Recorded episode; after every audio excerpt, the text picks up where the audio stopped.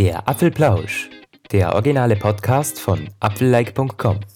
Willkommen zum Apfelplausch Nummer 4. Wir haben unser erstes Jubiläum in unserem neuen Podcast. Das hier ist nämlich jetzt quasi unser einmonatiges. Äh, Lukas und Roman begrüßen euch zu einer Sonderausgabe. Wir melden uns von der internationalen Funkausstellung der IFA in Berlin und werden euch ein bisschen darüber erzählen, was hier so an äh, Highlights und spannenden Entwicklungen zu beobachten ist. Aber zuerst natürlich die Nachricht des Tages. Ihr wisst es alles schon, aber die Keynote ist jetzt, das Datum ist bekannt, it's on. Ja, am 12. September soll das Ganze ja stattfinden. Und Apple hat sogar bestätigt, dass es am Apple Park im Steve Jobs Theater stattfinden soll. Da wurde ja sehr viel spekuliert im Vorfeld, ob es da dann wirklich stattfindet, ob Apple das Ganze fertig bekommt. Aber scheinbar haben sie das Ganze hingebogen. Und ja, wir werden am 12. September wahrscheinlich wieder gegen 18 Uhr ist die Zeit eigentlich schon irgendwo. 10 a.m., aber. Ist dann ist es bei uns 18 Uhr, oder? Ja, ja. also, ja, wir, wir sind bei euch und mit euch, so gut wir es vermögen, wie immer, wie ihr es kennt ja, vielleicht noch ganz kurz zum Slogan und zu diesem Bild. Äh, die ganzen Leute versuchen ja immer irgendwas da rauszuholen. Ähm, Apple schreibt, let's meet at our place. Ich denke, dass es dieses Jahr ziemlich unspannend ist vom Slogan her. Und wir sehen einen Apfel, ähm, einen farbigen Apfel, von dem her, ich glaube nicht, dass man da ordentlich irgendwas herauslesen kann. Aber das wollten wir noch kurz erwähnen. Let's Meet at Our Place ist wahrscheinlich einfach, dass es eben das erste Mal jetzt am Apple Campus stattfindet. Im neuen Apple Park. Genau. Sie haben ihn anscheinend doch noch fertig bekommen. Das soll wohl die Aussage sein. So fertig wie er eben geht. Legen wir mal los. Wir sind jetzt in Berlin, äh, jetzt seit gestern. Ich bin seit gestern hier. Lukas, du bist schon einen Tag länger hier. Ähm, ja. Du hast ähm, Zuerst war ja das größere, das, einer der größeren äh, Key-Events war von Samsung im Rahmen der Medientage. Die haben da eine wasserdichte äh, Uhr im Apple Watch-Style vorgestellt, sozusagen. Kann man das so sagen? Ja, eigentlich schon. Sie ist bis, ähm, bis 50 Meter wasserdicht. Ist eigentlich so der, man kann nicht sagen Nachfolger der Gear S3, aber es ist praktisch so ein neues Produkt neben der Gear S3. Die Gear Sport nennt sich das Ganze. Die hat meines Wissens kein 3G mehr wie die S3, aber dafür ist sie eben wasserdicht und hat ein dünneres Gehäuse. Also praktisch einfach perfekt für Sportler gedacht. Und sonst ist es, glaube ich, ziemlich unspannend. Äh, wir haben nicht großartige neue Specs oder so bekommen. Also einfach so eine Uhr für Sport. Und dann haben sie noch so ein neues Fitband vorgestellt. Das Fit 2, glaube ich. Ähm, also von Samsung nicht wirklich Neues. Äh, anscheinend gab es auch neue Waschmaschinen und so, aber das ist ja nicht so unser Bereich. Ähm, spannender fand ich persönlich eigentlich, was Sony gemacht hat. Ja, die haben, die haben natürlich auch neue Handys, da kommen wir gleich noch drauf, aber auch eine, in einer anderen Entwicklung äh, sind sie auch in Richtung Apple aufgebrochen, nämlich was die Kopfhörer angeht. Ja, sie haben eigentlich so denn die, die AirPods als äh, Konkurrenz gesehen und haben kabellose, völlig kabellose Kopfhörer vorgestellt. Ähm, ja, sie verfolgen genau das gleiche Prinzip wie die AirPods, sind komplett kabellos. Äh, sie kommen auch in so einer, so einer Trage-Ladebox-Kombination und die sollen ja soundtechnisch auf einem ziemlich hohen Niveau sein, sagte Sony. Ähm, von der Form her äh, verfolgen sie ein etwas anderes Konzept. Man hat praktisch so ovale kleine Eier im Ohr, nicht wie bei den AirPods noch so ein Stiel, der da absteht. Äh, das mag der eine oder andere wahrscheinlich etwas hübscher finden als bei den AirPods. Fraglich noch, wie der Sound ist. Wir konnten das Ganze jetzt noch nicht testen auf der IFA. Oder hattest du die Dinger mal im Ohr? Nein, hatte ich nicht. Aber ähm, was auf jeden Fall ich sehr spannend fand, war, dass sie nicht nur soundtechnisch vom Klang überzeugen sollen, sondern auch von dieser adaptiven äh, Soundunterdrückung, äh, Geräuschunterdrückung. Und ähm, das war wirklich ziemlich interessant. Genau, sie hatten dieses Noise Cancelling da eingebaut. Das haben ja die AirPods eigentlich gar nicht, oder? Nein, das haben sie gar nicht. Und das hatten sie da dort auch sehr eindrucksvoll demonstriert in so einer also, nachgestellten äh, Flughafensituation, wo ein, äh, ein, Flugpassagier auf einem Terminal ist und da ein Flug, der ähm, sein Flug wurde verlegt. Sie das Gate wurde geändert und diese, diese, wie heißen die eigentlich? Ich habe den Namen jetzt gerade gar nicht. Bei den, äh, die ganzen Kopfhörer, ich weiß auch nicht, wie die heißen. Auf jeden Fall, ähm, diese Kopfhörer, die, deren Namen wir gerade nicht wissen, die können ähm, selbstständig erkennen, wenn der richtige Modus eingestellt ist, in diesem Fall der Modus Stay, dass da eine Ansage ist, dass die Ansage wichtig ist und dann reduzieren sie die Musik, faden die Musik quasi leiser und der die, die Ansage ist dann zu hören und der Flugpassagier verpasst deswegen nicht seinen Flug.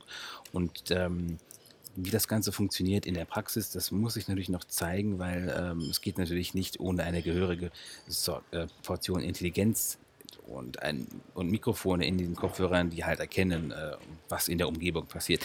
Und es soll wohl auch davor äh, schützen, dass die Leute beim durch die Gegend laufen, irgendwie überall vorlaufen. Da war doch auch noch was in der, in der Demonstration, ne? Äh, vielleicht noch ganz kurz, ich weiß gar nicht, ob dieses Noise Cancelling, dieses äh, volle Paket auch bei den ganz kabellosen Kopfhörern doch, dabei ist. Soweit ich weiß, doch bei allen neuen, die vorgestellt also, wurden. Also ich weiß, dass es bei den großen Overhears dabei ist. Ähm, aber das wäre natürlich ziemlich cool, weil bei den AirPods ist es schon so, du kannst sie auf, äh, wenn man jetzt fliegt oder so oder in der Bahn, ist es dann schon irgendwie ziemlich leise, finde ich, bei den AirPods. Und man hört natürlich alles, was so rundum irgendwo geschieht. Das äh, möchte ich eigentlich sehr gerne testen. Und man merkt auch äh, auf, der, auf der ganzen IFA, wie die ganzen äh, Hersteller von Audiogeräten jetzt einfach gleichziehen mit Apple. Es hat zwar eine Weile gedauert, aber diese kabellosen, äh, vollkabellosen Kopfhörer sprießen jetzt überall aus dem Boden. Ich weiß, dass Jabra welche am Start hat, Logitech natürlich schon eine ganze Weile. Sony jetzt eben auch mit den neuen und Samsung hat das hat auch, hat auch neue vorgestellt oder sind das noch die alten von Samsung? Uff, jetzt hast du mich erwischt. Aber Samsung hat auf jeden Fall auch solche komplett wireless Earphones schon im Sortiment. Ähm, aber es, es gab gerade heute die Meldung, dass Apple den Markt wieder anführt, oder? Bei den AirPods. Sie sind zwar spät eingestiegen, aber sind, glaube ich, der klare Marktführer bei diesen komplett wireless Earphones. Ja, obwohl sie ja im ganzen letzten Jahr, dass es jetzt bald verfügbar ist, fast nie so richtig problemlos zu bekommen waren. Immer mit immens langen Lieferzeiten, die jetzt langsam erst sinken. Wir berichteten mehrfach, ja, ähm, da wird sich dann zeigen müssen, ob Apple demnächst vielleicht auch die AirPods 2 rausbringt. Da, war, da waren schon erste Fragen, tauchten auf und ich persönlich glaube, dass da noch eine Menge Luft nach oben ist, was sie noch tun könnten. Aber das ja, werden wir sehen. Zur Keynote werden wir sie höchstwahrscheinlich nicht sehen. Nee, ich denke, okay, ja, wahrscheinlich nächstes Jahr. So, was kam sonst noch von Sony? Ebenfalls, eigentlich haben sie so in verschiedenen Bereichen sind sie mit Apple gleichgezogen, denn es gab auch einen HomePod-Konkurrenten, der ja designtechnisch fast genau gleich aussieht. Wir haben auch so, einen, so ein stoffartiges ähm, Design. Und ich glaube, es ist etwas kleiner als der HomePod, aber von dem äh, auch so dieses Mac Pro-artige Design und der kommt mit dem Google Assistant als ja, künstliche Intelligenz daher, als Sprachassistenz. Und ja, einfach auch so ein smarter Home Speaker. Was wir ja zurzeit alle irgendwie machen. Jeder macht es und keiner will da irgendwie abgehängt werden. Mal sehen, ja. wie sich das Ganze behauptet. Wir konnten die beiden Geräte eben von Sony nicht wirklich testen. Was wir aber testen konnten, beziehungsweise mal anfassen, berühren und irgendwie bedienen konnten, sind die neuen Handys. Ja, die Xperia Z1-Reihe wurde vorgestellt, wieder in. Äh, beziehungsweise XZ1. XZ1. Genau, also ganz ehrlich, die Namensgebung, die verstehe ich bis heute nicht. Das ist, es wird immer komplizierter bei Sony. Wir haben jetzt, glaube ich, dieses XZ Premium ähm, das seit, letztes Jahr, seit letztem Jahr auf dem Markt ist und jetzt neu dazugekommen sind die XZ1 und XZ1 Compact. Und XZ1 Plus, das aber nicht auf der Konferenz äh, ge gezeigt wurde. Also genau, das erste ist XZ1 äh, Compact ähm, das ist ein recht, also die sind beide eigentlich recht handlich äh, und gehen quasi entgegen dem Trend, dass alles immer größer und riesiger wird. Es sind also definitiv keine Fablets. Das äh, Compact ist ein 4,6 Zoll Display und es ist äh, vom Design her, naja, damit kann ich jemanden totwerfen. Das, ist, das wirkt sehr gedrungen, weil es ziemlich dick ist und äh, für diese kleine, diesen, diesen kleinen Formfaktor wirkt es halt ziemlich klobig und es verzichtet auf jegliche Rundungen.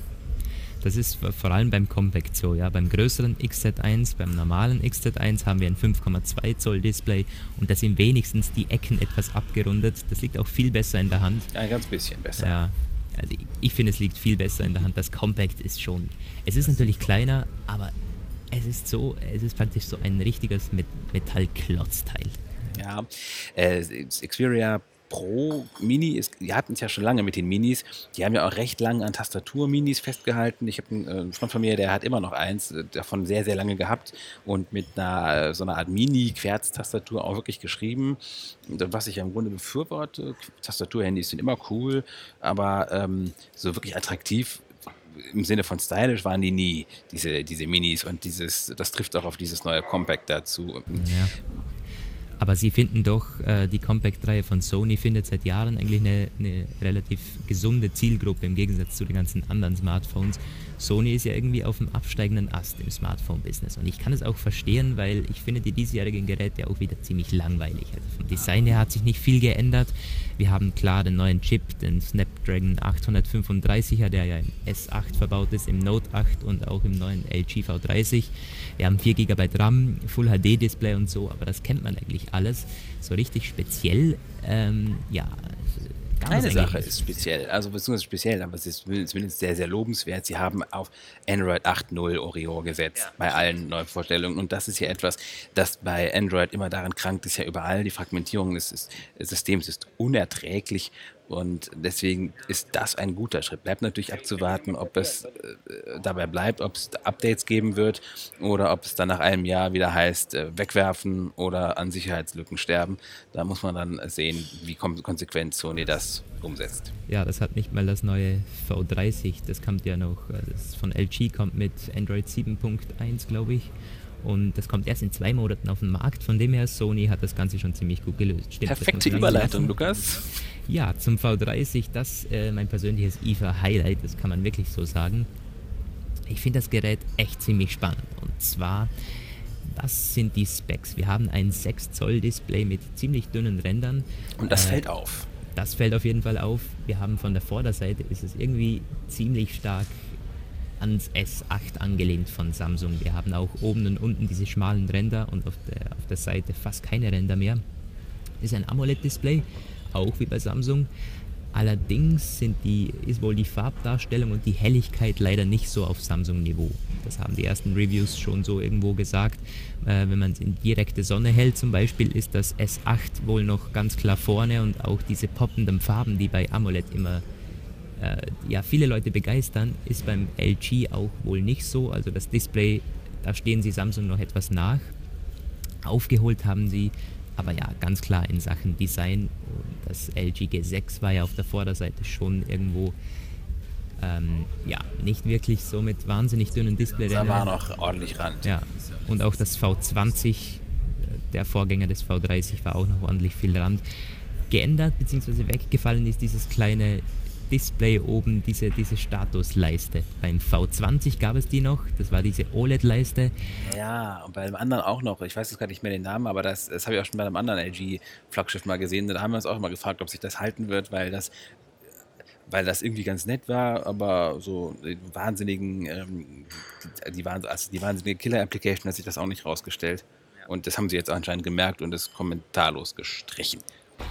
Genau, was, was gibt es sonst noch für Specs? Wir haben 64 und 128 GB an Speicher und einen Micro SD-Kartenslot zum Glück. Spannend fand ich den Akku. Wir haben 3300 mAh, das ist nicht wahnsinnig viel. Und für so ein 6 Zoll AMOLED-Display mit Android getrieben? Mit Android, ähm, ah, das müssen wir abwarten. Da bin ich ziemlich skeptisch. Das ist wirklich nicht viel.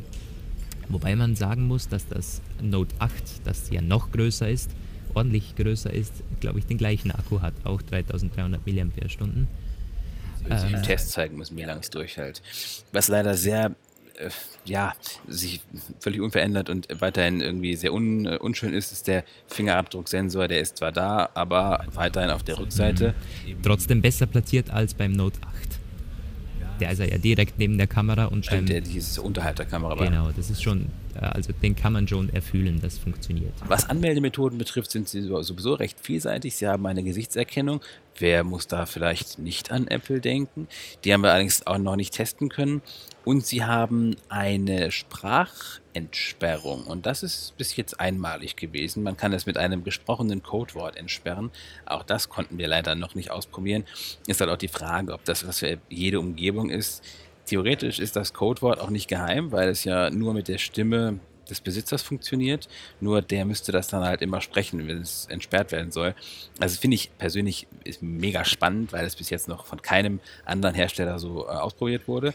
Hm, es ist aber natürlich vollkommen klar, dass das nur im Zusammenspiel mit anderen ähm, Entsperrmethoden funktionieren kann, weil es gibt einfach Umgebungen, in denen man einfach kein kein Codewort sprechen kann, zum Beispiel in einer Pressekonferenz, ist, ist ein unglaublich schlechtes Szenario, wenn man erstmal sein Handy mit der Stimme entsperren muss. Aber innovativ jedenfalls. Ja, auf jeden Fall zu erwähnen. Ähm, einen, äh, einen Aspekt müssen wir auf jeden Fall erwähnen, denn das ist die Kamera die soll wirklich ordentlich verbessert worden sein. Und zwar, wir haben weiterhin 16 und 13 Megapixel Kameras, also eine Dualkamera auf der Rückseite. LG-typisch ist die zweite Kamera keine Zoom-Linse, wie wir das zum Beispiel beim Note 8 oder beim ähm, äh, iPhone 7 Plus haben, sondern eine Weitwinkelkamera. Das finde ich ziemlich cool. LG hat das schon seit, letztes, äh, seit letztem Jahr, also seit dem, nee, seit diesem Jahr, seit dem G6 am Start. Und ich finde das persönlich besser, beziehungsweise äh, man kann es besser in den Alltag integrieren als diese Zoom-Linse. Denn beim iPhone ist es ja so, und auch beim Note 8, dass diese zweite Zoom-Linse relativ, die, die ist nicht so lichtstark. Wir haben eine Blende von f2.4 da. Und das ist dann gerade für Zoom, ähm, ja, nicht so gut geeignet. Die Weitwinkelkamera, die eignet sich da besser und da kann man ziemlich coole Aufnahmen damit machen.